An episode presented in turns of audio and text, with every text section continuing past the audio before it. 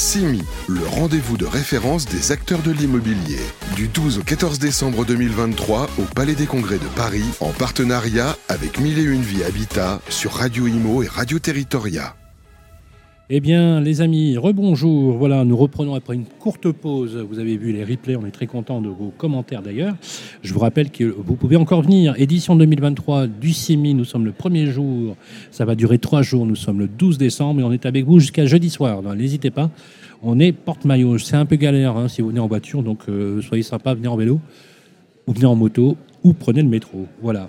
Merci en tout cas d'être avec nous. On entame cette journée. On va parler d'un sujet dont on parle beaucoup, qui est un mode de financement euh, assez innovant, qui a, connu de grandes heures d'innovation. On va voir si ça tient la route, si finalement euh, toute cette évolution à la fois structurelle et conjoncturelle permet euh, de développer des leviers dans le financement de l'immobilier. On va parler bien évidemment du crowdfunding. Et pour en parler, j'ai le plaisir de recevoir sur le plateau, je crois que c'est même la première fois que je l'interview, c'est Mathilde Iclanzan. Bonjour Mathilde. Bonjour vice-présidente de l'Association de financement participatif France, et vous êtes également directrice générale de WICID. Exactement. Alors, première question un petit peu d'angle, juste rappel en une petite minute, c'est quoi le crowdfunding? Alors, le crowdfunding, c'est un mode de financement innovant qui a émergé dans les années fin des années 2009-2010 en France, qui, euh, alors pour la part de WICID en tout cas, a commencé par émerger en finançant des startups en donnant accès en fait à des investisseurs particuliers pour investir dans le private equity.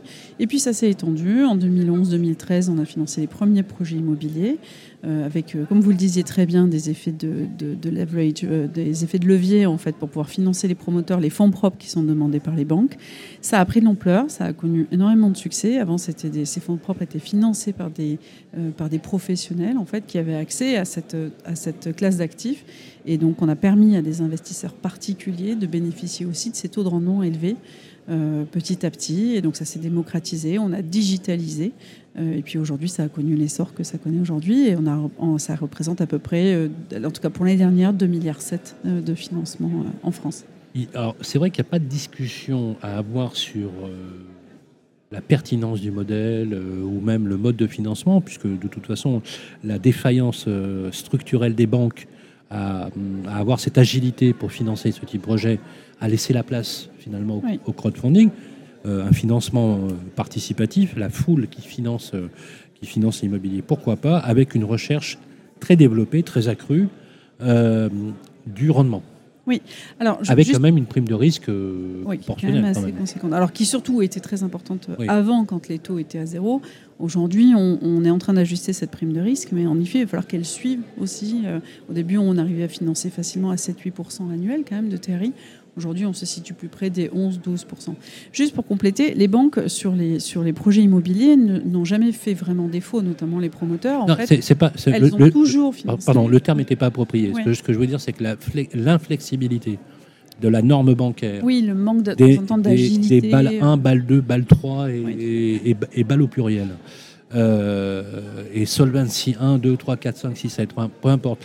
Euh, tout le mécanisme protectionniste finalement du système bancaire euh, a fait qu'elles se sont désengagées progressivement. Empêcher, empêcher des modes de financement un peu innovants, très flexibles. Et c'est vrai que le crowdfunding, au début, c'était un peu magique. Euh, parce que ça permettait effectivement de faire le joint. Il faut juste rappeler que pour financer un projet, pour un promoteur ou un opérateur, alors c'est peut-être un peu moins vrai en ce moment, mais il fallait à peu près 30% en cash, et que sur cet effet de levier permet évidemment d'abroger des, sujets vous avez, euh, vous avez euh, ça, a très bien fonctionné, faut le reconnaître. Après, voilà, on a, sur les promoteurs immobiliers, on investit aux côtés des banques, donc on est complémentaire mhm. et, on est rarement alternatif, là où on l'est plus sur les marchands de biens. Et sur la promotion immobilière, on, fait quand même toujours en sorte que l'opérateur euh, mette aussi ses propres fonds. Ah bah donc on accompagne, mais l'idée c'est que les intérêts soient quand même alignés et on est assez vigilant. Et d'ailleurs, les banques s'y sont pas trompées, parce qu'elles ont racheté pour beaucoup, d'ailleurs c'était inévitable, des plateformes de crowdfunding. C'est pas la meilleure chose qu'elles aient faite dans une certaine mesure, mais, mais, mais, pourquoi pas, on l'entend. Une centaine de plateformes, on est quasiment au, tout début, après ça s'est atomisé. Oui. Euh, la norme, plus de 200 aujourd'hui. Euh. La norme CMI, euh, ça c'est beaucoup compliqué, ça s'est devenu de plus en plus complexe.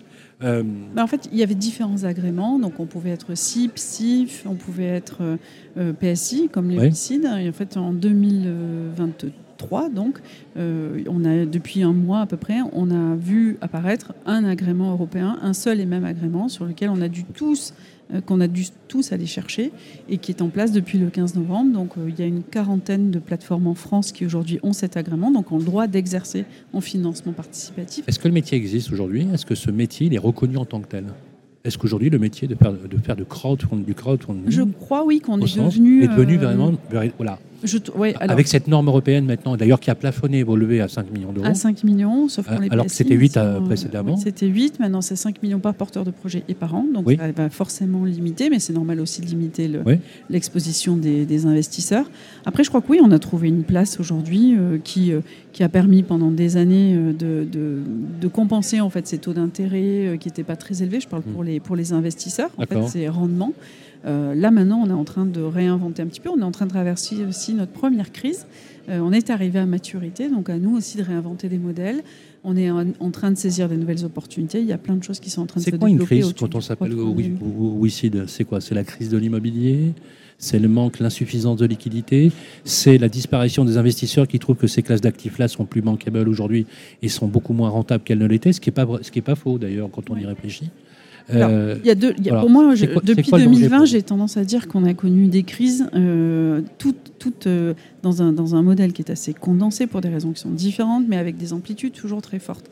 C'est-à-dire que 2020 arrive la crise sanitaire, bon, ben, comme pour tout le monde, ça a été compliqué. 2021, l'argent coule à flot. Je rappelle que les PGE, on ouvre tous les fonds, ça devient le, le, private equity. En fait, pour les plateformes de crowdfunding, ben, mine de rien, c'est un sujet. C'est-à-dire que quand l'argent coule à flot, les startups ou même les, les, les professionnels de l'immobilier l'argent, euh, les financements arrivent relativement dans la confiance ah et arrivent plus facilement. Donc à nous d'être de, convaincants pour justement expliquer que on a toute notre place et que c'est intéressant pour autant les startups que pour les promoteurs.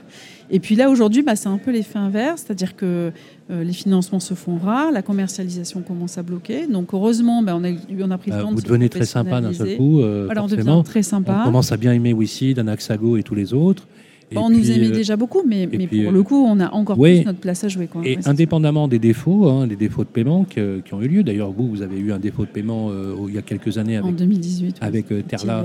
Terla. c'est Terla ou, ou Ferla Terla, Terla, Terla. Terla. T-E-R-L-T. Oui, c'est ça. L'ancien pharmacien qui s'est mis à faire de l'immobilier. C'est ça. Hein, dans le, je crois c'est à Toulouse. Une filiale de construction. C'est ça, voilà. voilà. Comme quoi, quand on fait pharmacie, éviter de faire de l'immobilier après. Bah, ça, c'est quelque chose qu'on regarde, par exemple. Il bah, faut dire que, faut, dire aussi qu'à l'époque, je me rappelle de Jean euh, Soleiman qui euh, avait fait une petite communication de crise à l'époque. Dans nos studios, on était rue Couvent Saint-Honoré. C'est vrai qu'on ne vous avait pas loupé euh, en, même temps. Et on se dit effectivement, en même temps, le, défaut de paiement ou le défaut tout court aurait pu arriver à n'importe quelle banque aussi. Exactement. En, réalité. Sauf qu'on l'aurait pas su. Donc c'est vrai que le procès qu'on vous avez fait à l'époque euh, était un peu injuste, hein, pour dire la vérité. Exactement. Et après, on le rappellera jamais assez, et vous l'avez répété, c'était que c'est, le, crowdfunding, c'est un investissement comme un autre. Il faut diversifier, et il faut diversifier ces types de placements. Le crowdfunding en est un, et il faut, quand on, est, quand on comprend l'économie, quand on comprend les finances personnelles, euh, pour moi, c'est vraiment. Euh, on est d'accord que c'est un financement qui est toujours un financement complémentaire. C'est un financement qui est complémentaire. Toujours. Qu'il faut intégrer dans les classes actives dans lesquelles on investit. C'est pas une martingale, c'est pas quelque chose qui est définitif. Ça complète une offre globale. Exactement. Ça vient compléter une offre globale. Pour autant, il faut toujours se dire que, enfin moi, c'est mon credo, c'est de dire il faut diversifier au maximum. Et ainsi, si vous avez des retards ou si vous avez des taux de défaut, c'est pas grave. En fait, à partir du moment où nous, par exemple, chez WICID, on a levé pour plus de 1000 projets, on est à un demi milliard d'euros aujourd'hui de, de collectés. Euh, vous êtes la plus grosse plateforme aujourd'hui Non, alors euh, il y en a d'autres. On, est dans le top 5. Hmm. Donc, ok, il y a qui Club Funding, Unity, ouais, euh, donc voilà, on est dans, on est dans, le, dans le top 5. moi, ce que je dis aux investisseurs, c'est continuer à investir. C'est aujourd'hui que se font les plus belles opportunités. Honnêtement, aujourd'hui, les projets, pour moi, ils sont ceux qui ah nous arrivent en comité d'engagement. Pourquoi? Parce que c'est ceux sur lesquels les promoteurs sont en général, ou les marchands de biens sont plutôt. Euh, Vous voulez dire quoi On peut les avoir en décote parce qu'ils sont tellement exactement. Bah, ils, se en fait, ils sont tellement pendus qu'ils sont capables de vendre à, vil prix et puis surtout, ils ont fait des bonnes affaires, ils ont, euh, ils ont l'expérience, en général, c'est ce qu'on vérifie. Donc, euh, non, honnêtement, aujourd'hui, je trouve que c'est pas. c'est pas Est-ce que vous ne trouvez pas, par exemple, voilà, vous êtes financière, donc voilà, je ne suis pas financier, donc je vous pose la question. bien quand même. Ah non, mais non, euh, je, je- je dis une bêtise. J'ai commencé en banque d'affaires. Question est-ce que euh, la rénovation énergétique est aujourd'hui le chantier du siècle? Hein, On chiffre à peu près à 200 milliards d'euros euh, les investissements euh, nécessaires pour la rénovation du parc bâti ancien. Est-ce que, par exemple, des foncières, des opérations de recyclage urbain, de réhabilitation via la rénovation énergétique, c'est un dossier sur lequel, euh, typiquement, votre plateforme pourrait s'intéresser. Est-ce que vous vous y intéressez? Est-ce que pour vous, c'est le marché de demain? Alors, on s'y intéresse plus que jamais, puisqu'en fait, on a toujours financé la transition énergétique sur des projets d'infrastructure, on a toujours financé des actifs immobiliers et qu'on est profondément convaincu depuis longtemps. On est devenu société à mission en 2020, que justement, on pouvait faire la synergie entre ces deux secteurs et qu'on a toute notre rôle à jouer là-dedans. On va parler, euh, on nous pose la question, taux de rendement. Alors, taux de rendement, euh, question pour un par- est-ce qu'un particulier peut s'inscrire sur WICID Oui, et c'est même. euh, même- Ok, la question qui nous est posée, c'est si, si c'est un particulier, à combien il peut investir? À partir de quel ticket? Alors, chez WICID, vous pouvez investir à partir de 100 euros, et puis après, vous C'est pas bien. de limite. Oui, c'est ce qui permet de diversifier votre portefeuille, Combien ça donc de limiter votre risque. Combien ça coûte? Ça coûte zéro pour l'investisseur et ça vous rapporte euh, entre 10 et 12 par an. Brut? Hors, oui, hors flat tax. Oui. Pas mal. Ça, j'y suis pour rien. Flat Ouais. tax, elle est à 30%, Oui, c'est ça. donc ça laisse un rendement à 8 net. Exactement. Mais Ah ben vous diversifiez. Euh. Mais juste, mais j'insiste, on diversifie. C'est-à-dire qu'en fait, je préfère que si vous, Vous garantissez pas les taux, si vous- garantissez- euh, Mathilde, vous garantissez, vous garantissez pas les taux de rendement. ah non, Non, Ah non. jamais. bah on fait du. Oui, vous avez une expertise qui vous, qui vous fait dire aujourd'hui, si vous venez chez moi, je vous garantis du 8 net ou 7 net, ce qui est très bien, hein, ce qui est très bien. Moi, pour 4, je mange demain matin, hein, pas j'y vais. Donc il n'y a pas de souci. Euh, quand on voit aujourd'hui les taux de rémunération assez faibles, mais si je compare, pardonnez-moi, hein, si je compare le taux de rendement sur l'immobilier qui commence à devenir vraiment euh, atone, euh, comment vous arrivez à dégager une rentabilité aussi élevée? Mais parce qu'on finance une cote-part qui est euh, soit sur des durées très courtes, donc en fait c'est pas très significatif dans le schéma financier euh, global de l'opération, Mhm. soit parce que les marges quand même des opérateurs et des marchands de biens, en tout cas leur value add elle est, elle est significative, donc du coup dans un projet immobilier Ils ont les moyens de payer. ils le- ont les moyens de le payer. Je comprends. Et puis dans une promotion immobilière c'est pareil, on, paye, on, on ne, on ne finance que 80% de 20% de l'opération, donc en fait on n'est pas très significatif sur le montant. Tout à l'heure, vous avez prononcé le mot equity. On va rappeler à nos auditeurs ce que ça veut dire equity. C'est de l'action. hein. On achète des actions. Ouais, c'est l'action ou de l'obligation convertible. Voilà. Alors, euh, et- alors la différence entre les deux, nous- expliquez-nous. Donc, euh, action, obligation. L'action, vous convertible. devenez actionnaire de l'entreprise, donc vous êtes sur un temps long. Par contre, vous avez des possibilités de multiples de sorties qui peuvent être très intéressantes. Et puis sur l'obligation convertible, vous avez, euh, chez nous, c'est une conversion sanction, c'est-à-dire que si l'opérateur ne peut pas rembourser, dès lors, on va convertir notre obligation et on va devenir actionnaire de la société. Donc, on va avoir accès en fait à, à la, à la stratégie d'entreprise, aux états financiers, donc on va pouvoir influencer. Non, parce que le produit OC, c'est un produit qui est relativement neuf, qui a 12-18 mois. Une obligation, c'est un coupon. hein. C'est un- une rémunération. Aujourd'hui, en immobilier, on est en obligation simple, remboursement in fine en général, Ah, d'accord. Et de plus en plus avec des coupons annuels. donc un, coupon de plus en plus annuel ou, ou in fine à la fin de. Bah, ça dépend de la typologie de l'opération. Quand c'est un marchand de biens qui achète et qui revend et qui a une perspective de revente à 18 mois, ça n'a pas de sens que je lui demande des coupons tous les mois ou tous Je les comprends. 3 mois. C'est pas logique dans sa situation économique. Je comprends. Dernier mot, euh, il nous reste une minute. Si, vous deviez, alors bien évidemment, bien malin serait celui qui prophétisera sur l'avenir des classes d'actifs immobilières, bien quand même qu'il y a deux, trois signaux qui sont plutôt intéressants à interpréter. Le premier signal, c'est un plateau sur le, pouvoir d'achat qui, est- en train- de relativement stabiliser. Je parle de l'inflation. hein. Effectivement, il y a un point d'écart par rapport aux estimations, plus favorable hein, euh, de ce point de vue-là. Je ne sais pas si vous avez les mêmes données. Et la BCE qui est en train de stabiliser ses taux. Est-ce que, euh, Mathilde, ce signal est, encourageant? Alors, de votre point de vue, pour Wicid, peut-être, mais encourageant aussi pour la reprise des activités, notamment des activités résidentielles, euh, transactions, locations sur le marché en France, qui est quand même assez grippé.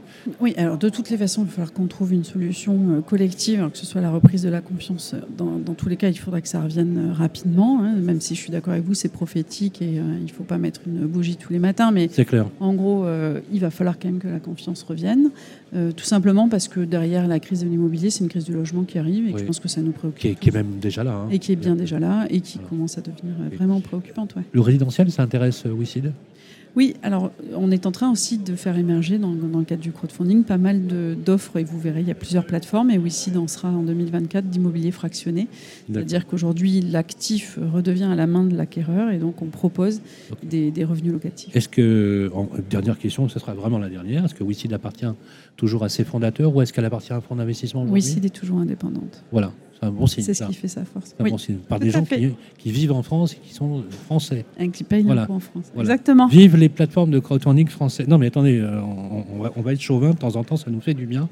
Bon, écoutez, c'était un plaisir de vous avoir sur le plateau. Mastille Iclanzan. Voilà, j'aime bien parce que vous répondez voilà, sans éluder aucune question, ça fait du bien.